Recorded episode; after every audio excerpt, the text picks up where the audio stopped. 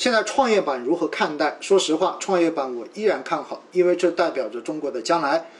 包括创业板、科创板，因为科创板现在是没有指数基金可以投资，因为到这个月的二十三号，然后科创五零指数才正式开始发布。发布完之后呢，呃，估计后面会有基金公司，现在按消息好像是四家还是五家基金公司会立马上报跟踪科创五零的这一个指数的基金。那我觉得，如果科创的指数基金出来之后，它跟创业板一样，会有非常好的这样的投资价值。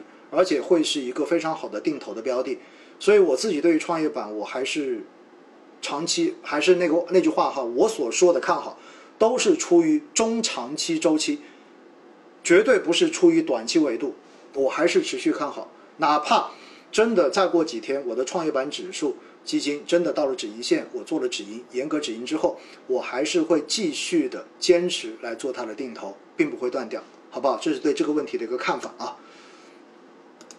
然后看第二个问题，基金可以定投，那是不是股票也可以定投？首先呢，这就有一个前提，股票你通过定投的方式不是说不行，但是你要保证你这只股票、你这家上市公司是没有问题的，没有本质性问题的，就不会像某些公司暴雷那样子出大问题。如果它没有根本性的问题，你用定投的方式也可以，但是股票定投有一点。就好像场内的 ETF 定投一样，我经常跟大家说，因为它每天有无数个成交价，你如何定投？你只能手动去买，而且买的时候大家也知道，我们买股票、买 ETF 也好，都是以手，就是你买几手几手这样子的标的来买，而不是以你买多少钱固定的这个资金来进行投资，所以它本质上面并没有办法完全照搬基金定投的这种方式，好不好？但是你手动分批，我觉得没有问题。有色金属怎么样？有色金属这个话题呢，我想跟大家讲，因为它属于一种强周期的，这是一个强周期行业。所谓的周期行业，就是跟经济周期是完全相关的。那经济周期你要完全相关，那就涉及到经济是否真正的有非常好的表现。那当然，现在经济在复苏，但是实际上经济再怎么复苏，还是没有回到疫情之前的这种表现。因此。哪怕周期板块再怎么涨，现在实际上你看一级行业的这种细分，挖采掘的这些企业、这些板块，依然还是处在二十八个申万、二十八个一级行业中间的最末端。所以我自己并不认为像这样子的行业值得现在去进行投资，因为你明显有更值得投资的标的，对不对？老师，宽基指数估值低的。宽基指数估值低的，现在值呃，你看什么维度？如果你站在三年维度，现在基本上没有估值低的了。估值低，如果你站在五年跟十年维度，实际上现在包括中证五百，包括像大盘一点的沪深三百这些指数，五年跟十年维度现在都不算高，好不好？银行指数一直亏还能持有吗？关于这个话题，实际上我平时讲过很多次，我说反正我自己是不喜欢银行的。我自己不喜欢银行指数，因为我觉得我有其他更好的东西选，我干嘛要选它呢？而且实际上实体的这一种经济表现不好，在严格意义上来说，对于银行整个行业来说，并不是好消息。所以在上个周末，大家不知道有没有看到，好像是官方，我记不太清楚是哪个渠道发布的消息了。这个消息讲到的就是什么呢？讲到的就是很有可能。银行的整个银行体系的这种坏账，就这种不良率会有一个比较大的提升，因为确实实体不好，对不对？所以贷款还不上，那么银行的这种不良肯定就会上升，而上升之后对于银行肯定不是好消息，对吗？医药还可以进吗？医药还是那句话，你站在中长期维度，五年到十年维度，我觉得医药都可以进。关于这个话题，我前面强调过多次，我说中国。将来来讲，医药是一个确定性机会的行业，因为中国的老龄化在不断的深化之中，而且包括这种消费升级，包括大家对于这种医美啊等等等等东西的这种需求，都在不断的上升。随着我们的这种收入的提升，所以我自己还是长期看好医药。当然，短期你如果看到短期，它确实现在非常非常高了，对不对？老师，你有个观点比较模糊含糊，我想请教一下。十百分之十到百分之十五止盈，又说起码持有半年到一年再止盈。如果来到牛市，应该很容易到百分之十五。首先一点哈，百分之十五到百分之十止盈，我说的是在做定投中间的年化收益，给自己定下来。然后为什么要持有半年到一年以上？那是因为你的本金太少了。你如果定投扣款的时间才三个月，才半年，不到一年时间，有可能就扣了个几千块钱，甚至有些人可能才扣了个几百块钱。你达到百分之十五的收益，你止盈也没有价值啊。实际上你就赚到收益率，没有赚过钱嘛，对不对？所以这就是为什么说我一般建议身边的朋友，你如果要止盈，你至少拿满一年以上。但是针对那些从来没有做过定投的朋友，我会建议你，真的，如果你的本金积累到一定，你过了三个月到半年左右，也可以尝试着做止盈。为什么？尝试一下，把在基金投资中间赚的钱装入到口袋里面的这个落袋为安的感觉，因为你只有不断的通过这样子的落袋为安、止盈去强化自己的这一个。投资的感觉，你才能够养成习惯，你才能够在未来市场的波动中间更好的去执行投资纪律，所以是这么个意思，好不好？大家要通盘去理解。医药和半导体会不会太热？还是那句话哈，如果你站在中长期维度，其实我觉得都可以。但是如果你仅仅把它看在半年或者是一年，你说这个东西现在会不会太热了？那我觉得确实它是有点太热了，好不好？请问基金业绩受基金经理影响大，还是基金公司投研团队影响大？受基金经理的影响更大。我想问，基金的涨跌是按照购买时算的，还还是按照交易日前日，还是按照交易日的前日净值算？这是一个基础问题哈。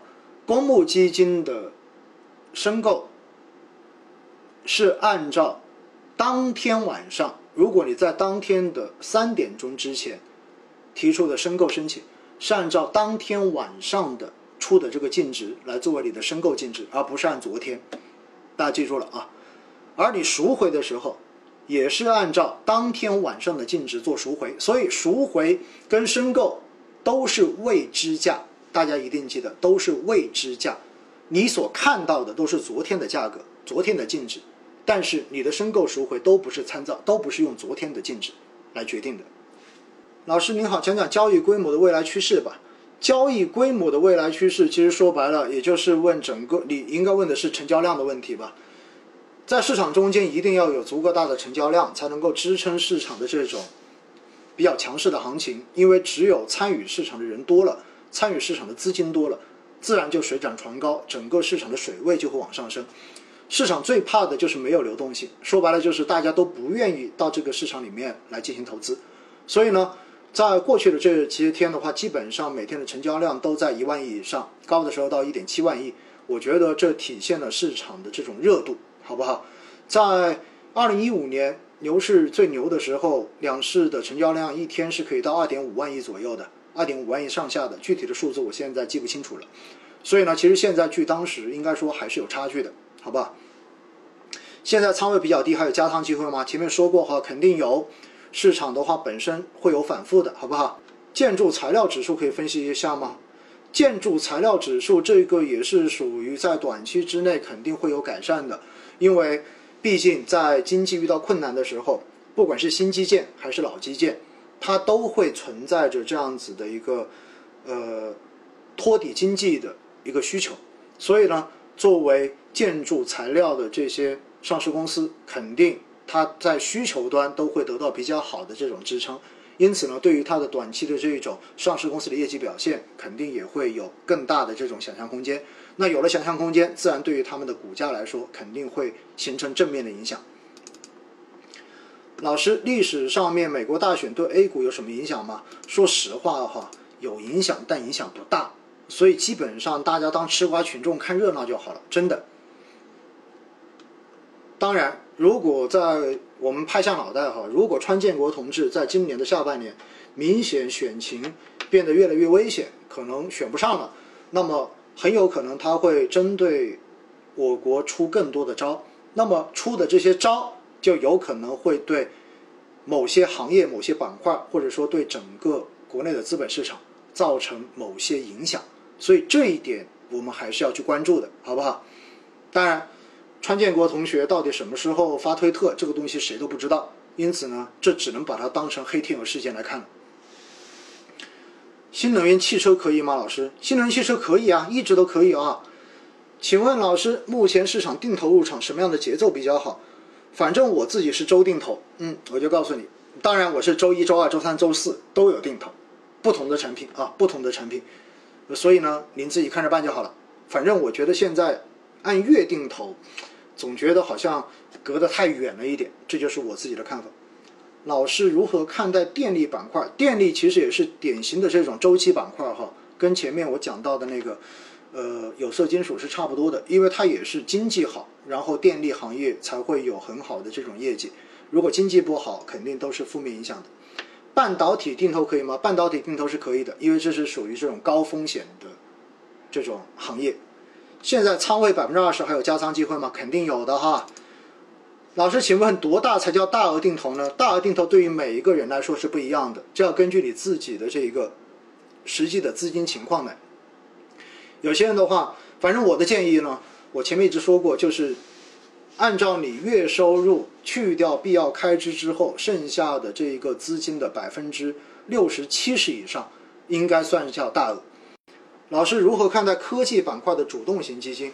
科技板块的主动型基金呢？我觉得基这就要看基金经理的能力了，他到底能够获得多少的这种超额收益的超额收益？因为这真的是体现了。基金经理对这个行业以及相关公司的这种研究的实力，老师说的基金规模最好在二十亿到七十亿，说的是单独一只基金规模，单独一只啊，单独一只。消费行业会不会太高了？消费行业会不会太高？一样的，消费行业现在如果你站在短维度，确实是高，尤其像白酒。